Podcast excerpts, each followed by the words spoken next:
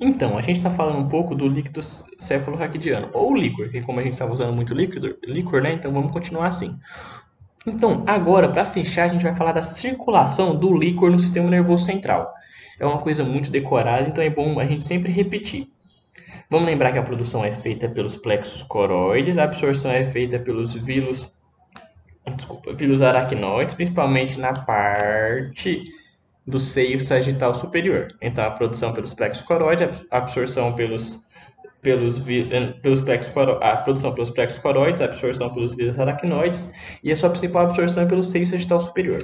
Agora a gente vai falar da circulação do líquido. Então, beleza, o líquido ele vai circular nos ventrículos cerebrais e no espaço subaracnoide, é aquele espaço que a gente falou que fica entre a aracnoide e a pia mater. Vai existir, vai, a gente tem que lembrar que existem quatro ventrículos, os ventrículos laterais e o terceiro e quarto ventrículo. Os ventrículos laterais também podem ser chamados de primeiro e segundo ventrículo. A região perto do diencéfalo é o local que vai estar tá fixo, vai tá, que vai estar tá presente o terceiro ventrículo, enquanto a, o quarto ventrículo vai estar tá à frente do cerebelo. Então, em frente ao de, de a região perto do diencéfalo a gente tem o terceiro ventrículo, então, e enquanto na região do quarto ventrículo vai estar em frente ao cerebelo.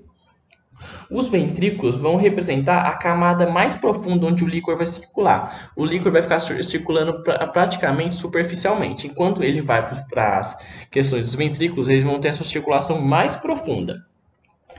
É, e ele, o líquor, vai migrar sempre dos é, ele, ele, o líquor, ele costuma migrar dos espaços subaracnoides por meio, ele costuma migrar dos ventrículos para o espaço subaracnoide, ou do espaço subaracnoide para os ventrículos. Isso não faz diferença.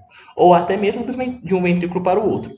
Essa migração, a gente vai ser por meio de, tubo, de tubículos, de túbulos, que a gente vai chamar de forames. O líquor, ele é, ele é transportado por meio de forames. Forames são os canais onde o líquor escoa do ventrículo para ventrículo ou do ventrículo para o espaço subaracnoide. Então, forame é o canal onde o líquor vai escoar do ventrículo para outro ventrículo ou de um ventrículo para o espaço subaracnoide. A maior parte da produção do líquor também é bom ressaltar que ela é feita pelos ventrículos laterais. Beleza? Seja entre ventrículo direito ou esquerdo. A gente tem que decorar o nome de algum desses, desses forames. A gente vai ter os ventrículos lateral direito e esquerdo. O ventrículo lateral direito e esquerdo vai desembocar no terceiro ventrículo. O nome do forame que dá do ventrículo lateral direito e esquerdo para o terceiro ventrículo vai chamar forame de Monroe. M-O-N-R-O. M-O-N-R-O. Monroe. Forame de Monroe. Então, do ventrículo lateral direito e do ventrículo lateral esquerdo para o terceiro ventrículo, que vai estar na região do diencéfalo, vai chamar de forame de Monroe, ou forame interventricular, que vai ser de um ventrículo para o outro. Do terceiro ventrículo para o quarto ventrículo, a gente vai ter outro forame. Esse forame vai ser o forame de Silvius, ou aqueduto cerebral. Então, o aqueduto cerebral, ou forame de Silvius, vai ser o forame que leva líquor do terceiro ventrículo perto do diencéfalo até o quarto ventrículo à frente do cerebelo. O quarto ventrículo, que vai estar à frente do cerebelo, ele vai ter dois forames. Ele pode ir para o encéfalo ou para a medula. Como são, são locais diferentes, cada um vai ter um nome diferente, consequentemente. Então, o forame que leva o quarto ventrículo para o encéfalo vai chamar forame de Lusca. O forame que leva do, o líquor do quarto ventrículo para o encéfalo vai ser o forame de Lusca. Enquanto o forame que leva e o que leva o líquor do quarto ventrículo para a medula vai chamar forame de magente. magente. Forame de magente é o forame que leva o líquor do quarto ventrículo para a medula. Então, beleza. Então, são quantos forames?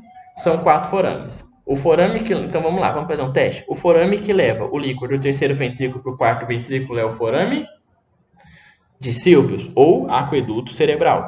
O forame que leva o líquor do quarto ventrículo para a medula é o forame de Magente. O forame que leva o quarto ventrículo, o líquor do quarto ventrículo para o encéfalo é o forame de Lusca. E os forames que, que levam os ventrículos, o líquor dos ventrículos laterais, direito e esquerdo, para o quarto para o terceiro ventrículo, desculpa, os forames que levam o líquido, o líquor do ventrículo lateral direito e ventrículo lateral esquerdo para o terceiro ventrículo é qual? É o forame de Monroe. Então, o forame de Monroe leva o líquido, leva o líquor do, do o forame de Monroe leva o líquido do ventrículo lateral direito e do ventrículo lateral esquerdo para o terceiro ventrículo. Então é forame de Monroe, forame de Silvius, forame de Luscas e forame de, forame de Magente. Forame de Magente do quarto ventrículo para a medula, forame de Lusca do, do quarto ventrículo para o encéfalo, forame, eh, forame de Silvius, líquido do terceiro ventrículo por quarto ventrículo,